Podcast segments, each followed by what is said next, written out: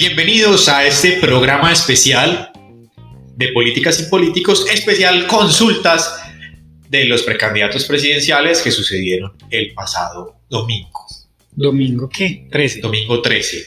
Bueno. Eso puede ser una broma en, en un, colegio. Aquí la mentira. Porque vamos a hablar de colegios, ¿no? Eh, vamos a hablar de notas y de educación, de, de promedios y arrancamos con, arranquemos con el centro, con la Centro Esperanza. Eh, el, el candidato que ganó en la Centro Esperanza fue Sergio. Ay, soy un profesor muy cuquita Fajardo.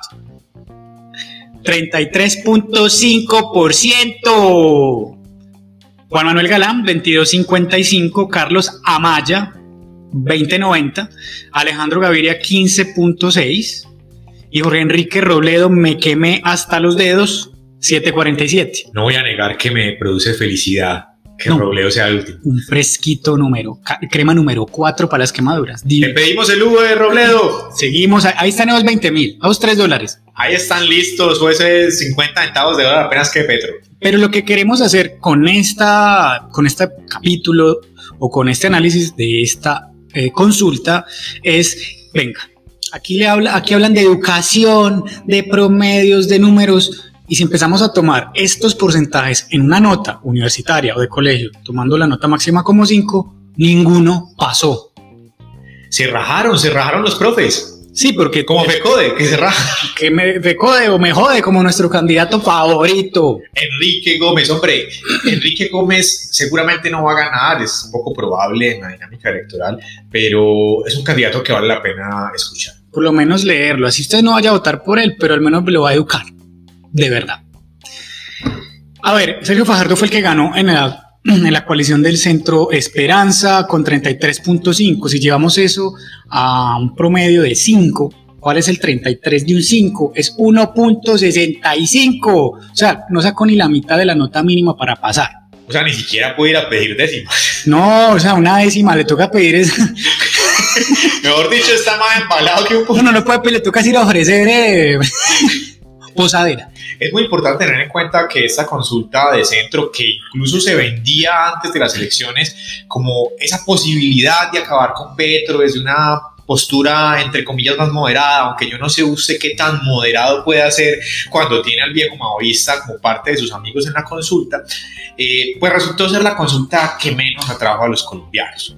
Es evidente por la cifra general que no, no, no le gustó a la gente. Incluso Sergio Fajardo, el candidato más votado de esta consulta, pues resultó que tiene menos votos que Francia Márquez, la candidata, la segunda candidata más votada del pacto histórico. El pacto histórico además tiene un tema muy importante, es que todos sabíamos quién iba a ganar, o sea, básicamente era un saludo a la bandera, era como invadir Crimea, lo iban a recibir a uno con banderitas, como recibieron al dictador, vea, al aspirante a dictador, qué pena, lo importante de los términos, el Sí, aspirante, aspirante a dictador, a dictador. eh, Gustavo Petro, que básicamente fue un paseo, eh, tuvo tranquilamente más del 80% de los votos, pero Francia Márquez de segunda, o sea, una consulta muy complicada para ella, tuvo más votos que Bajardo, o sea, que ¿qué le está diciendo Colombia? ¿Qué le está diciendo la democracia, el pueblo colombiano a estos cinco señores? que no, que no les interesa. La gente no salió a votar por esta coalición, por este conjunto de ideas que muchas veces ni siquiera son claras. Países de extremos, no Me- nos digamos mentiras. Mejor dicho, esos cinco muchachos de la Centroesperanza se me salen de clase, no me haga más bulto. Me llaman al papá para que recojan los cuadernos. Continuamos este especial de políticas y políticos sobre las consultas presidenciales del pasado domingo 13 de marzo. Y no podría ser sino con la consulta más votada, con la consulta en la que les gusta la impresora y no precisamente para las fotos, sino para la platica, para la platica. Con la consulta soviética, con la consulta del socialismo, con la consulta que quiere acabar con los fondos de pensiones, o sea, con robarle la platica a usted, señor que tiene plata, a usted, señor que no tiene plata, a usted, señorita que está empezando a trabajar y a usted que lleva 20 años cotizando. Toda esa platica para mecateársela en cositas. Entonces, ¿cómo le fue a Petro? Ay, ay, ay, eh, Gustavo, qué sorpresa, 80% ganó Petro. Oiga, nadie lo podía saber. No, me, tengo, me estoy teniendo de las nalgas, me va a caer, me va a ca qué sorpresa. Yo le hacía una barra a Areli Suriana, era la que yo dije en un podcast anterior, era una muchacha que estaba vestida de rojo. Eh, esa, esa, yo le estaba haciendo fuerza, pero, pero no, no votó por ella ni la mamá. No, yo sí creí que el pastor iba a ganar. Oiga, era una, una vaina religiosa. Es que Gustavo, Gustavo, te podemos decir Gustavo, mi Gus, querido Gus. aspirante a dictador. Gus, para que suene, para que seamos más cercanos, podemos ser tu medio de comunicación. Sí, de una vez ya nos ofrecemos, nosotros somos así. Nosotros, nosotros somos de todos los partidos al mismo tiempo. Nosotros, sí, claro, Recibimos donaciones. que nos done plata. Oiga, el que no le donaron nada fue a los creyentes al pastor. Es que punto 39. O sea, uno ve el punto 38 y dice, no, pues ese man no lo votó nadie, pero uno tener 21.600 amigos, ese man tiene muchos amigos. Sí, son amigos porque realmente por las ideas del no votó ni la mamá. Porque es que el pacto histórico tenía una consulta que todos sabíamos quién iba a ganar, o sea, era evidente. Una consulta basada en un hecho que es de corrupción, es de buscar la reposición de votos, y tenía en sus integrantes todas las minorías a las que les apuntaban. Una negrita, una indígena, un cristiano, un señor que parece de la voz radial de cariñosa, ese no sé qué minoría sea. Pastuzos. Los gente que come cuy es la minoría de este país.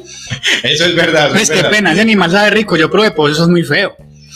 No, y uno comía ratón, pues no. Bueno, eh, esas son, son otras cosas. Marsupial, creo que le dicen. Eh, no, eso es un roedor. Un roedor. Y no el oso. No, no, Pues que, bueno, ma- y me extraña porque a usted no lo crió Fecode.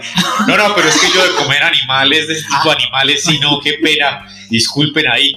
Pero bueno, Gustavo Petro gana, obviamente, con el 80%. O sea, como les gusta a las dictaduras, el 80, el 90, el 99, nos debemos acostumbrar a ese tipo de resultados, David. Sí, para que ellos legitimen quedarse perpetuamente en el poder. Y ahora no está criticando la democracia y las votaciones que hace 15 días estaba criticando porque no hay democracia según él, pero él está legitimándola con esto, ¿no? Recordemos que el pacto histórico dice que no hay democracia en Colombia, que ya es un punto muy importante, pues es una barbaridad, pero es un punto muy importante, sino que además ellos han dicho en reiteradas ocasiones que vivimos en una dictadura. Muy curiosa una dictadura en la que se permite una consulta de un partido opositor, si no pregúntenle a Putin que envenena a sus opositores. Por favor, Vladimir, no, no nos mandes veneno. No más. Nosotros no tenemos tantos oyentes eh, y tampoco nos escuchan en ruso. Es más, yo no tengo ni puta idea de hablar ruso. Ni in- probabilidades de querer aprender a hablar ruso. absolutamente ninguna. Entonces, esta gente dice que hay dictadura, pero tienen una consulta pagada con dinero público que les va a retornar en, en platica por reposición de votos. La consulta más votada del país, toca, toca decirlo, y y es un éxito. Adicionalmente, su, su- su lista en Senado y Cámara de esa no democracia dictadura, pues resulta ser la más votada. Entonces, uno no sabe esta gente a qué está jugando. Está jugando a, bueno, a posesionarse en el poder a través de la democracia, como lo hace la gran mayoría de dictadores del siglo pasado y este. A través de la democracia, a través de las votaciones, eh, se van al poder y a partir de ahí legitiman lo que sea y modifican todo porque el pueblo los escoge una vez, pues. Y solo se los lleva el cáncer. o, un, o un americano. Nosotros estamos pues eh, no sorprendidos porque pues se, se veía venir, eh, pero sí preocupados en la medida en que esta persona, Gustavo Petro, que encarna todos los males que puede tener cualquier democracia saludable en el planeta Tierra, eh, pueda llegar a ser presidente del país. Esta pues es la consulta del pacto histórico, como decíamos, pues nada sorprendente, pero muy preocupante. Y Francia Márquez haciéndose anticampaña porque qué mujer tan incoherente y tan resentida y tan básica para contestar sacó 783 mil votos. ¿Cómo sería que fuera una buena candidata? No, el, el potencial electoral que tiene Francia Márquez es impresionante. A, a mí me sorprendió. Yo pensé que Francia iba a quedar más abajito. pensé Sí, que sí. Camilo Romero, que tenía pues a, a la final pues la fuerza de, de- de varios partidos detrás y haber sido pues un gobernador. iba a tener mayor cantidad de votos, pero Francia Márquez pues es que no solamente, es que casi que lo triplica. Sí, lo triplica, pero bueno. Está cerca de triplicarlo. Así Eh, es la política, Manuel. ¡Dinámica! Menos con el buitre, el dictador. Ojalá que no gane Gustavo Petro, le mandamos, porque nosotros, si algo sí tenemos, así ahorita ya hemos dicho que recibimos donaciones de todo el mundo, Así que somos no. parcializados, pero no, parcializados, y adivinen hacia qué lado. Es que el negocio va por un lado y las ideas por otro. Y nosotros que estamos en contra de que nos roben y que expropien el país y que acaben con todo, o sea, estamos en contra del pacto histórico. Me encanta el papel higiénico triple O. No, y eso poder comer tres veces al día y poder comer carne también es muy rico. Es que uno tener que matar al perrito, no. A mí me cae bien Sabrina, la perrita de la casa. No, y a Dasha ni me la miren. Ella tiene edad pensional. Bueno, esta es la consulta del pacto histórico y vamos a continuar con la consulta del equipo por Colombia. Bueno, y en esta consulta yo, ¿qué más? Yo, ¿cómo, ¿Cómo vas? Yo, porquería, ¿cómo estás? Alejandro, ¿qué más? Te quedaste como, pásame la hoja de vida, hay unas escuelitas que necesitan un profesor. ¿Qué ¿Cómo vas, Manuel? ¿Cómo estás? Estoy muy contento. ¿Ustedes imaginan este personaje en las Naciones Unidas dando una página en el Congreso? No, yo, yo, yo por eso voto por Fico. Hello, how are you? Fine honor. ¿Se imagina? ¿Qué fue más Donald? Pues Donald, Donald, ¿cómo llama? Donald, Donald Alberto, no Donald Trump. ¿Cómo vas? ¿Cómo estás, Vladimir? Vale, hermano, ¿eh? no fuiste, fuiste, capaz, un año y nada. Eso sería, sería, sería maravilloso. La consulta del equipo por Colombia nos puede indicar muchísimas cosas. Una de ellas, y que fue evidente apenas terminó la consulta y apenas se dieron los primeros resultados, es que es una coalición muy unida. Es una coalición en la que cada quien aportaba algo y aparentemente pues van unidos y van derechos y es una consulta en la que seguramente no va a haber votos que se vayan de un lado para otro. Seguramente el voto, eh, la persona que votó por la coalición eh, Equipo por Colombia, pues va a votar por el candidato de Equipo por Colombia o por la coalición que termine generándose a partir pues de lo que suceda en estos meses. La coalición evidentemente la gana Federico. Oye, es que ¿quién más la va a ganar? Es que necesitamos seguridad, orden y oportunidades, Manuel. Y acá tenemos un equipo absolutamente complementario, o sea, somos absolutamente todos presidenciables. Enrique, pues Enrique le fue, pues, fue, el que peor sacó votos, pero Enrique es un hombre absolutamente ministeriable. El mayor escándalo que pudo haber tenido en la administración en Bogotá fue unos volardos mal puestos, pero no fueron desvíos grandes de plata, ni mucho menos. Aide, Aide es muy querida. David Barguil me interesa pues el tema de apertura comercial, de la competencia entre empresas, de generar empresas más fácil. Alex, no, Alex es un candidato olímpico y yo, pues yo soy el líder, yo soy el que, la gente quiere, pero vamos unidos, como decís vos, aquí tenemos que unirnos para acá el país adelante. Libertad y oportunidades, Manuel. Vení, David no vino, ¿qué? David, David se voló para que Petro, para que, para que Petro pudiera entrar, para que Federico pudiera entrar. Estar metiéndose un porro, eh, man. Bueno. Es que él, él, él, él estudió en una universidad pública, es verdad. es muy, probable que dentro de su ser sea un poco izquierdoso. Yo lo vi una vez con una gorra del Che, le pasé un libro de economía básica y botó esa gorra, la metió por allá en el cajón. Esta coalición, como les comentábamos, pues es una coalición que eh, muy probablemente va a marcar la parada en lo que sigue de, esta carrera presidencial. Es una coalición que, que, tuvo la segunda mayor cantidad de votos. Yo, ¿qué más? ¿Vieron o no? Qué pena, qué pena. Es que la gente me quiere mucho, Manuel. es una coalición eh, que le vemos mucho futuro.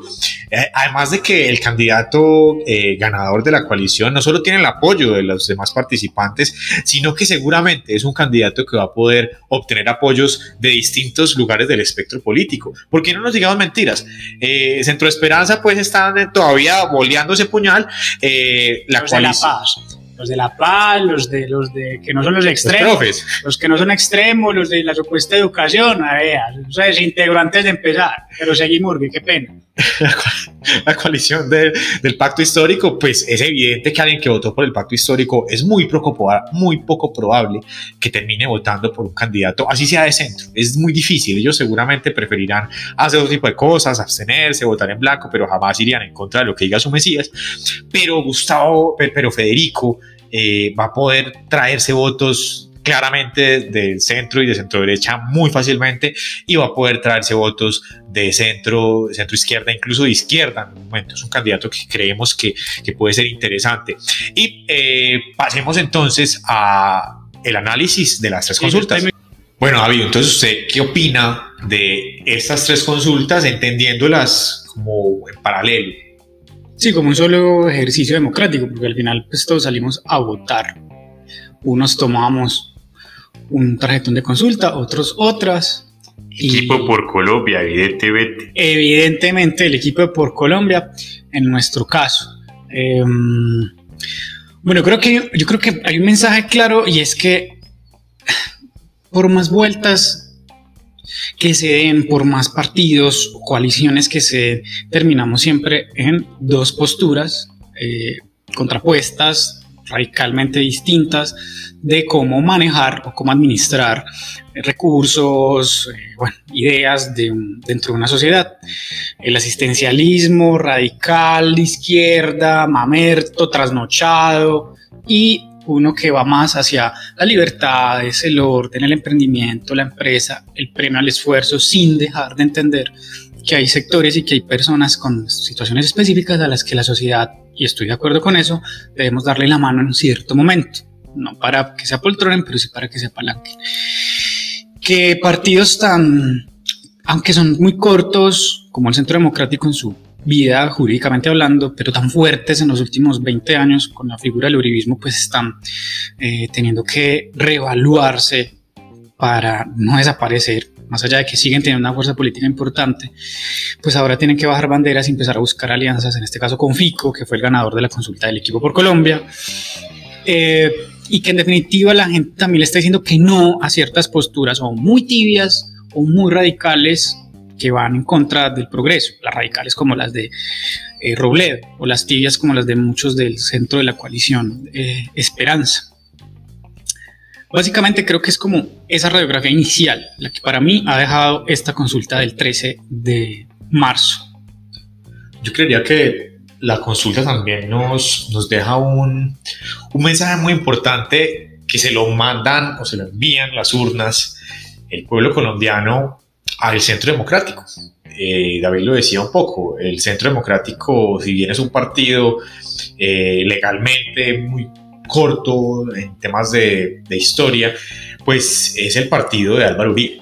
Y no podemos negar que Álvaro Uribe ha sido el gran elector los últimos 20, 22 años. Entonces, eh, las consultas nos indican, señores, no, este gobierno no, el pueblo colombiano le está diciendo al Centro Democrático no nos interesa. Incluso eh, haber perdido, haber pasado de ser la primera fuerza en el Senado, de tener un gran número de representantes en Cámara, en este momento no recuerdo, pero eran más de 30, y pasar a ser la quinta fuerza en Senado, pasar a tener 15 representantes en la Cámara, pues es para, para espabilarse. El problema es que estos partidos mesiánicos como el Centro Democrático y como el Pacto Histórico, pues van en torno a la figura de un líder, que en este caso es Uribe, que poco a poco se ha ido intentando distanciar, pues claro, eh, eh, dejan una estructura que no está consolidada, dejan una estructura que ha cometido muchos errores, es un gobierno que ha sido eh, olvidable completamente, un gobierno que no ha tomado partida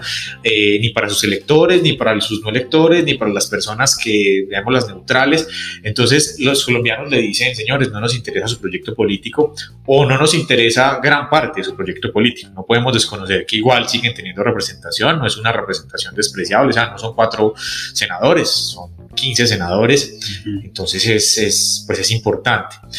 En ese orden de ideas, eh, este rechazo que, le da al pueblo colombiano al proyecto político de Álvaro Uribe y al Centro Democrático siendo gobierno, pues podría ser un tema muy importante para que a la hora de hacer alianzas, yo creería a título personal que el Centro Democrático debería hacer lo que hizo Oscar Iván a título personal, sencillamente retirarse de la campaña, decir que él como persona votaría por X o Y, pero no hacer campaña. Yo no creo que una coalición con el logo del Centro Democrático logre capturar ese voto de centro, centro izquierda, que es importante para poder eh, competir contra Petro. Petro evidentemente tiene un gran fortín político en la izquierda la extrema izquierda y cierta parte de la centroizquierda, eh, y le queda difícil conseguir a la derecha, pero, pero Gustavo Petro pues aglutina también un voto antiuribista. Y ese voto antiuribista puede ser el que lo catapulte como presidente del país. Entonces, si el Centro Democrático quiere a Colombia, lo que tiene que hacer es llegar y decir, en los próximos días. Señores, nosotros como Centro Democrático asumimos estos errores, creemos que hemos fallado en esto, que es importante ver autocrítica en los políticos, así sea un saludo de la galería, y decirle a sus electores, nosotros consideramos que el proyecto de, de, Gustavo Petro no es el adecuado y dejamos en libertad a nuestros militantes para que tomen la mejor decisión posible. Obviamente entendemos que el Centro Democrático seguramente va a impulsar la candidatura de, un candidato pues de centro o centro derecha, pero yo creo que el, mejor, eh, la mejor estrategia debe ser eh, no colocar ese logo por ningún lado, porque es un logo que puede restar antes que sumar. Sí, sería dividir. Sería dividir a esas personas de derecha o centro derecha o, incluso, incluso de centro izquierda que no quieren el extremo de Gustavo Petro y capturarlo a través de Fico. No, no, y no nos olvidemos, Gustavo Petro cuando logra la mayoría en Bogotá, Bogotá es un caso muy curioso, ya tiene unas ganas de probar, de, comer mierda hace muchísimos años y así lo han demostrado en sus distintas elecciones, eh, pero bueno, eso es un caso aparte. Pero él cuando llega a la alcaldía no llega con una abrumadora cantidad de votos al Palacio de Líbano él llega con menos del 30% porque había como siete opciones al otro lado. Entonces, claro, usted divide el voto de una manera impresionante y se va a tirar. Yo no creo que Gustavo Petro logre ganar en primera vuelta, pero digamos que es mejor ir curaditos antes que de pronto ponernos a ensayar, porque es que esta no es un político que no nos gusta, que de pronto no comparte nuestras ideas, no, es que esta es un personaje que es sumamente nocivo para la democracia y no solamente para la democracia, para la sociedad, o sea, las propuestas de Petro no nos las tenemos que inventar ni tenemos que exagerarlas, basta con ir al, al Twitter del señor. Sí, es una amenaza evidente para... Eh, la economía, el desarrollo, el mérito, el emprendimiento, la pujanza, los sueños. O sea, esto sonará romántico, pero es, el, es la amenaza para la libertad, es la amenaza para eh, emprender. Este tipo de personas, este tipo de ideas, ya sabemos cómo terminan. Lastimosamente, cada tanto siempre hay un grupo de personas que creen que va a funcionar porque las anteriores supuestamente no lo implementaron como era. Eh, esa frase es muy valiosa. En cada generación hay un selecto grupo de idiotas que están convencidos que el fracaso del colectivismo o del socialismo se debió a que no lo dirigieron ellos. Evidentemente, esta lucha va a ser entre eh, Gustavo Petro y Federico Gutiérrez, más allá de una fuerza que viene por ahí con el señor Rodolfo Hernández. Sí, sí, con Rodolfo. Le pego, no mentira.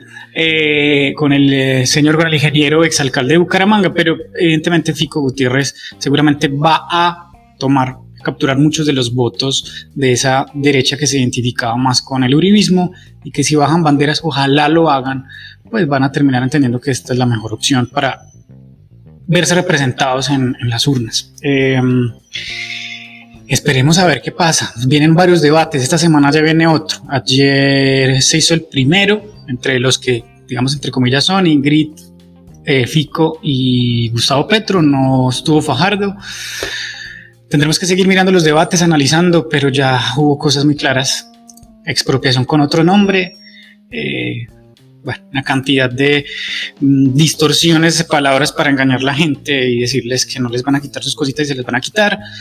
Eh, y una Ingrid lanza en ristre, haciendo campaña de frente, eh, vendiéndose como la alternativa de, del centro, aunque más parada que varios de los señores de centro sí resultó. No, y, y, nosotros tenemos que tener en cuenta una visión de país y podríamos tomar ejemplos internacionales.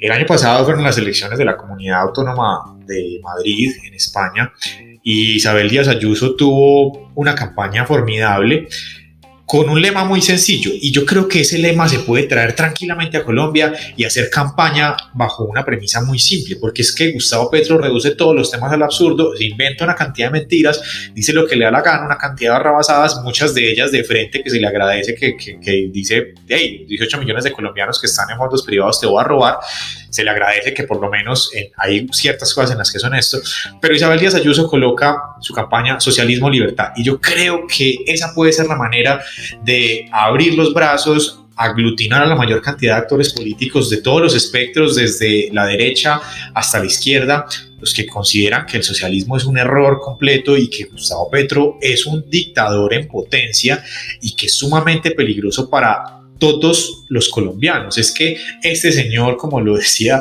David en el debate que realizó semana, eh, el 14 de marzo, no eh, ocultó sus intenciones, ni habló de ciertas cosas que pueden sonar peligrosas. No, es que él de frente está atacando la institucionalidad del país y es un peligro inminente, es un peligro inminente y tenemos que contrarrestarlo y tenemos que unirnos como sociedad y no podemos permitir que Colombia caiga en manos del comunismo chavista. Eh, eso suena a, carreta de siempre porque uno nunca cree que le va a pasar hasta que le pasa, si no preguntemos a los venezolanos, eh, que tenemos dos millones recorriendo el país. Todos conocemos alguno. Todos conocemos alguno y preguntémosle cómo llegaron. Entonces es importante eh, tomar partida y no ser neutrales. De nuevo, no podemos ser neutrales en esto y nosotros desde los escenarios en los que lo podamos hacer tenemos que decirlo. No podemos permitir que Colombia caiga en manos del socialismo y manos de este socialismo devorador. Es que ni siquiera es el socialismo más light posible, no, es el socialismo más hardcore, con propuestas sumamente ridículas. Soviético. Con robo de frente. Entonces no podemos caer en una dictadura de mano de Gustavo Petro que está pintando eh, arcoíris y cosas al mismo tiempo que dice barbaridades. Entonces debemos aglutinarnos. Creo que socialismo y libertad puede ser una cosa importante. Creo que el Centro Democrático debe bajarse de la de la tarima, apoyar si quieren por debajo, que nadie se dé cuenta, pero esa gente no puede estar en tarima porque resta, restaría votos y Iván Duque no puede ser el presidente que le entregue la banda presidencial a un comunista en Colombia. Y ojalá ninguno. Este es el eh, un capítulo, digamos que especial, la primera de esta última, de esta recta final hacia la presidencia. Eh, bueno, esperamos de alguna manera les sirva para abrir un poco más los ojos, para entender quiénes son nuestros candidatos a presidente. Y bueno, Fico hoy no nos acompañó en este último, ya se fue en el helicóptero. Tenía que ir, tenía que ir a ganar la presidencia de Colombia. Sí, Dios quiera, Vico, por favor. Este eh, es un capítulo de Política sin Políticos. Los invitamos a que nos sigan en todas nuestras redes sociales. Todas nuestras redes sociales, que son ¿cuáles? Twitter. Oh, muy bien. y segunda, ninguna. Solo tenemos Twitter, por ahí nos pueden escribir, nos pueden meter la madre, nos pueden insultar. Donar desearnos la muerte, eh, entendemos que es humor y si no es humor, pues esperamos que la eh, Nacional de Protección nos mande tres Toyotas y diez escoltas eh, y que nos envilletemos. sí, no, esto se hace con mucho cariño, sobre todo para la izquierda.